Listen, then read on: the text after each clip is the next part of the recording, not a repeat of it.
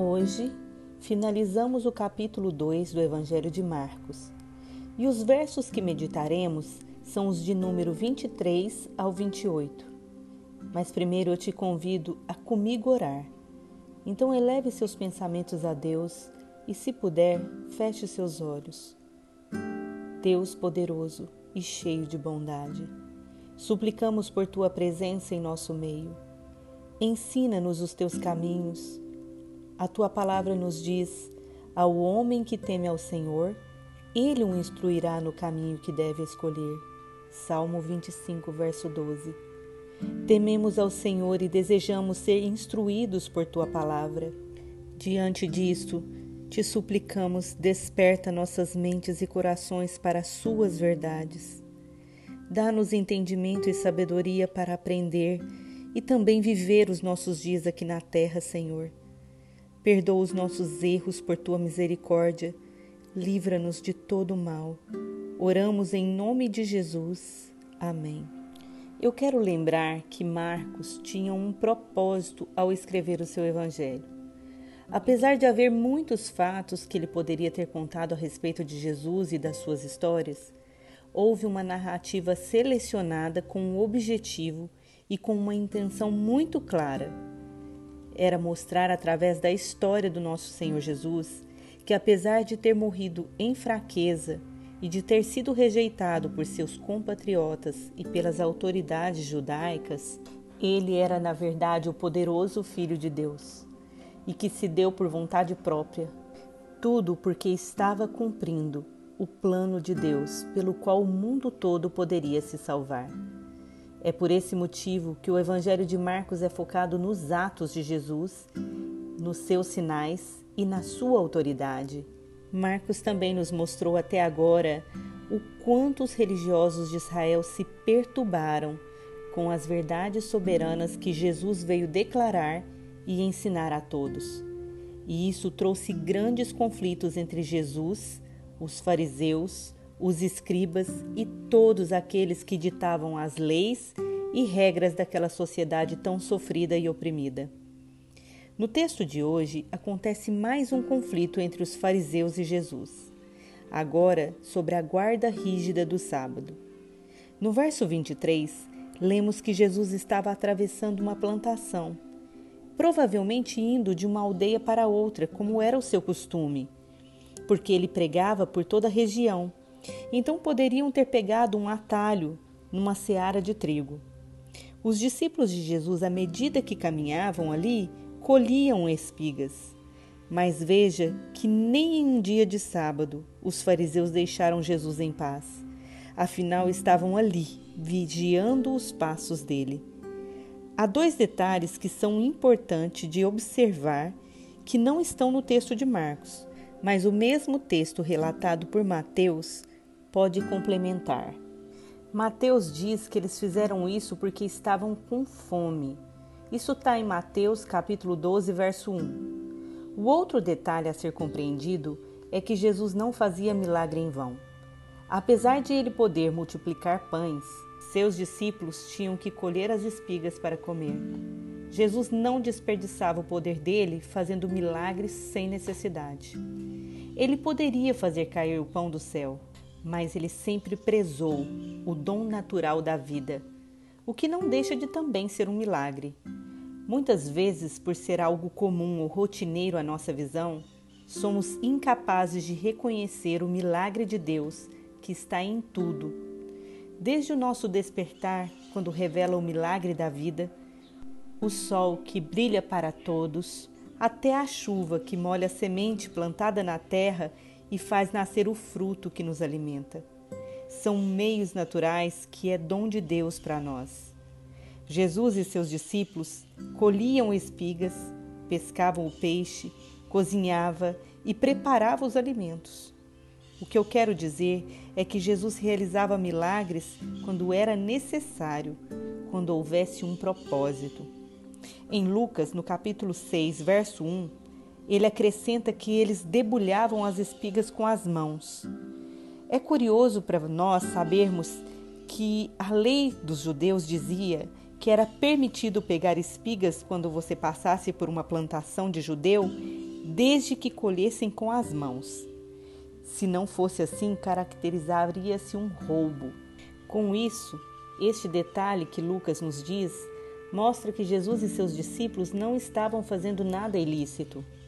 Mas para os fariseus que costumavam engolir o camelo e coar o mosquito, via ali uma grande razão para condenar Jesus. No verso 24 diz que eles advertiram o Senhor Jesus. Olha bem o que os seus discípulos estão fazendo, porque eles fazem o que não é permitido fazerem no sábado.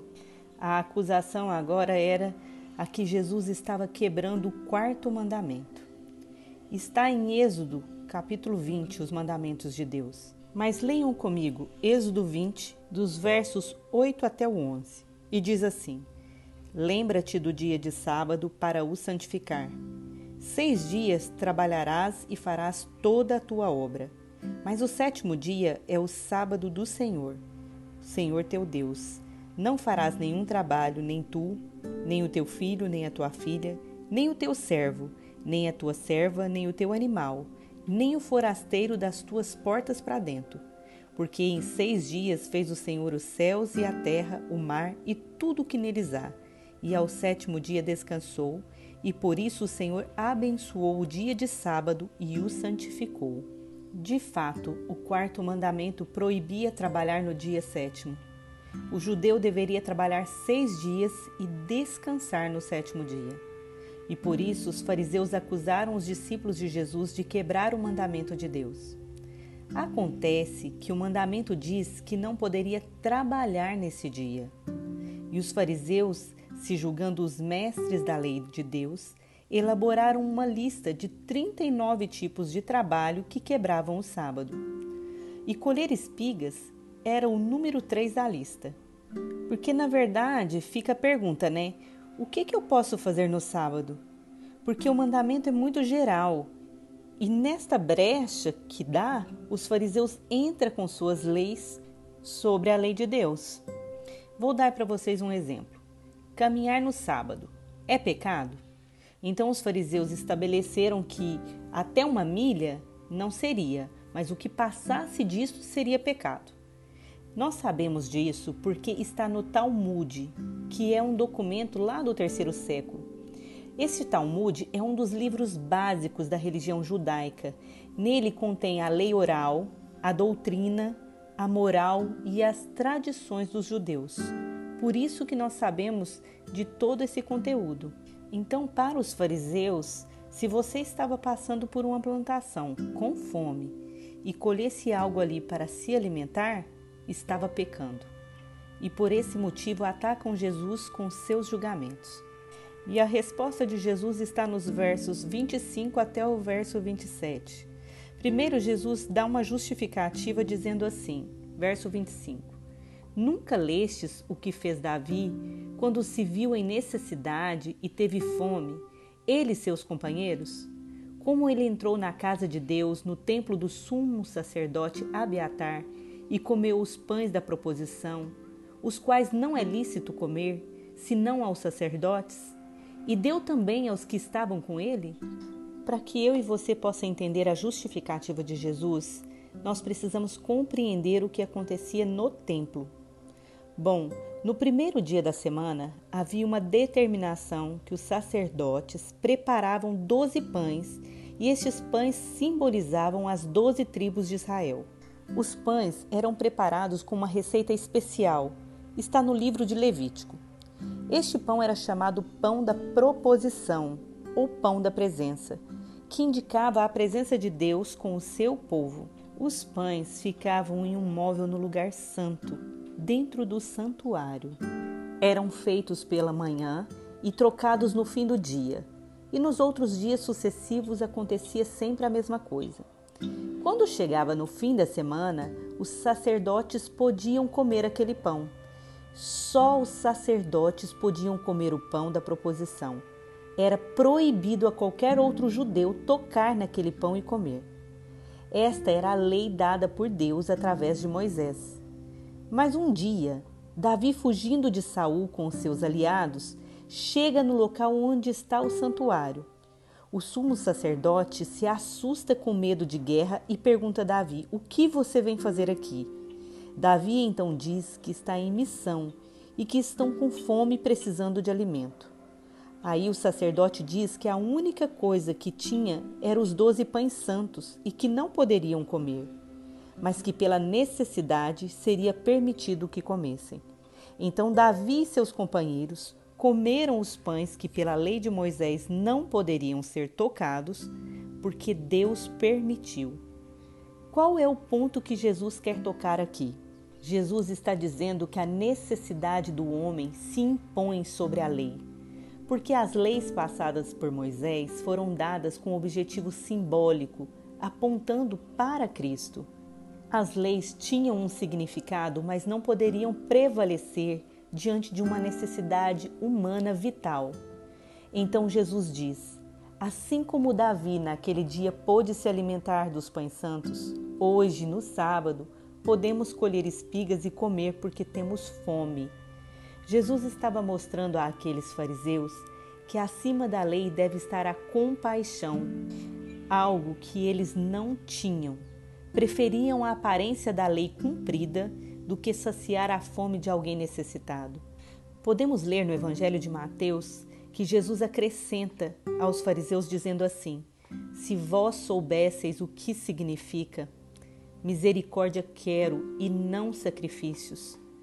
Deus está interessado é no seu comportamento sincero diante do seu irmão, na compaixão e na misericórdia que existe nos teus atos.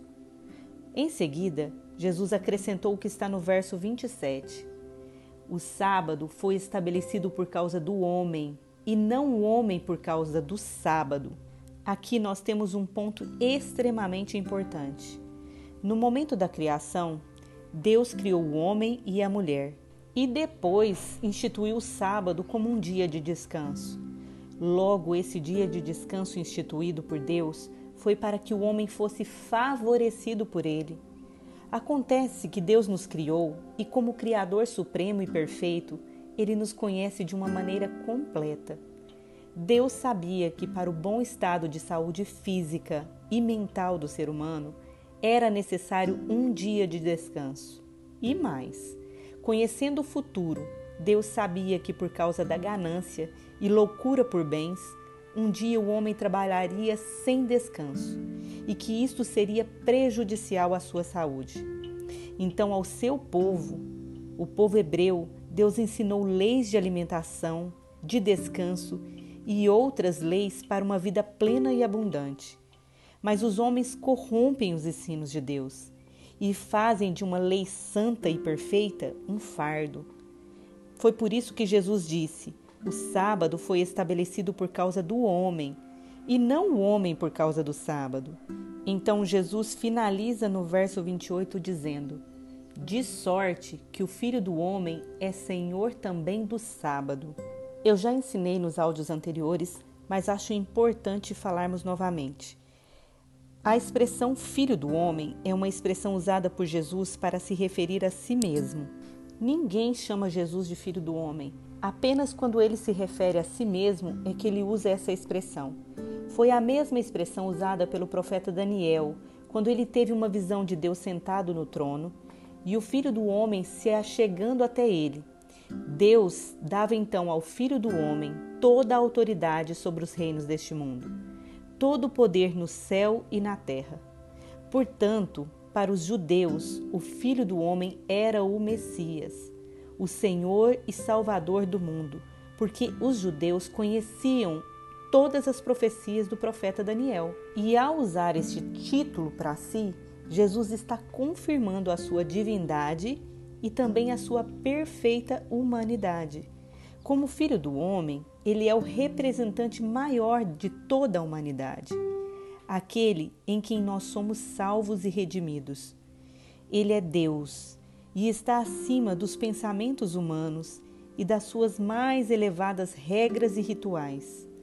O que podemos aprender com essa passagem, tão cheia de citações do Antigo Testamento e das perspectivas judaicas quanto a Deus e a nós humanos? Bom, a primeira coisa é que Jesus Cristo é o Filho do Homem. Ele é Deus e ele é homem. Ele é nosso Salvador que veio para cumprir o plano redentor da raça humana e também nos ensinar a viver de uma forma plena. Jesus está acima das leis do Antigo Testamento e da interpretação dela. A segunda coisa que aprendemos é que em todos os debates que Jesus tem com os fariseus, ele ganha apelando para a Bíblia. Ele dizia: Vocês nunca leram? Vocês são mestres da lei, ou seja, conhecem muito a palavra de Deus. A mesma coisa que ele fez com o diabo na tentação do deserto. Em tudo, Jesus confrontou o diabo com a palavra de Deus, escrita e revelada através das Escrituras. Jesus sempre estava apelando para as Escrituras nos confrontos em que sofria, o que nos lembra o quanto nós precisamos da Bíblia Precisamos conhecê-la e usá-la de maneira certa. A palavra de Deus é lâmpada para os nossos pés e luz para os nossos caminhos. Nós precisamos estudá-la e aplicá-la em nossas vidas. Quando nos depararmos com alguma situação em que não soubermos o caminho a seguir, ou como nos justificar, se nós tivermos uma mente cheia do conhecimento da palavra de Deus e da presença do Espírito Santo, então sairemos bem. Foi por isso que Jesus ensinou: examinem as Escrituras, porque nelas estão a vida eterna, e são elas que de mim testificam. João capítulo 5, verso 39. Como é importante conhecer essa palavra e, mais que isso, viver o que ela ensina. A terceira coisa que eu aprendo nesta passagem é que o entendimento farisaico desta lei na época de Jesus estava completamente errado. O pensamento judaico daquela época era legalista. Eles entendiam que a pessoa era salva pela observância minuciosa da lei de Moisés e das que eles haviam criado também. E o cumprimento dessas leis estavam acima da misericórdia e do amor. Por isso, os que não cumpriam eram excluídos e condenados sem nenhuma misericórdia. E foi isso que os levou a rejeitar também a Jesus e finalmente pedir a sua morte de cruz. Mas é muito importante destacar o que Jesus disse em Mateus capítulo 5, nos versos 17 e 18. Leia comigo. Jesus dizendo: não pensem que vim abolir a lei ou os profetas, não vim abolir, mas cumprir. Digo-lhes a verdade: enquanto existirem céus e terra, de forma alguma desaparecerá da lei a menor letra ou menor traço, até que tudo se cumpra. Jesus não aboliu o quarto mandamento, ele cumpriu toda a lei. Na verdade, a lei de Deus está em Êxodo, capítulo 20, dos versos 1 a 17. É um mandamento santo, justo e bom para as nossas vidas. O que não podemos é deturpar a palavra de Deus, fazendo dela um fardo triste e duro de ser cumprido. Afinal, Deus é amor, e tudo que o amor faz é ensinar como viver bem, como ser feliz e pleno. Imaginem só se os homens fossem capazes de obedecer os ensinos de Deus com um coração puro e livre de julgamentos, poderiam contemplar um planeta Terra rico, abundante e muito abençoado. Hoje eu quero terminar com uma oração. Vamos orar comigo? Deus Todo-Poderoso, tenho conhecido a tua face através dos ensinos de Jesus mas sou pequena e falha para absorver tudo que o Senhor me ensina e aplicar em minha vida. Por isso eu te suplico, meu Senhor, ajuda-nos por tua misericórdia. Faça dos nossos corações uma terra fértil, que recebe a tua palavra e produz frutos. Que as nossas mentes sejam capazes de receber o conhecimento puro das suas Escrituras e também de transformar a nossa maneira de pensar, ser e viver. Nós te amamos, ó Deus, e queremos mais de ti a cada dia. Perdoa os nossos pecados.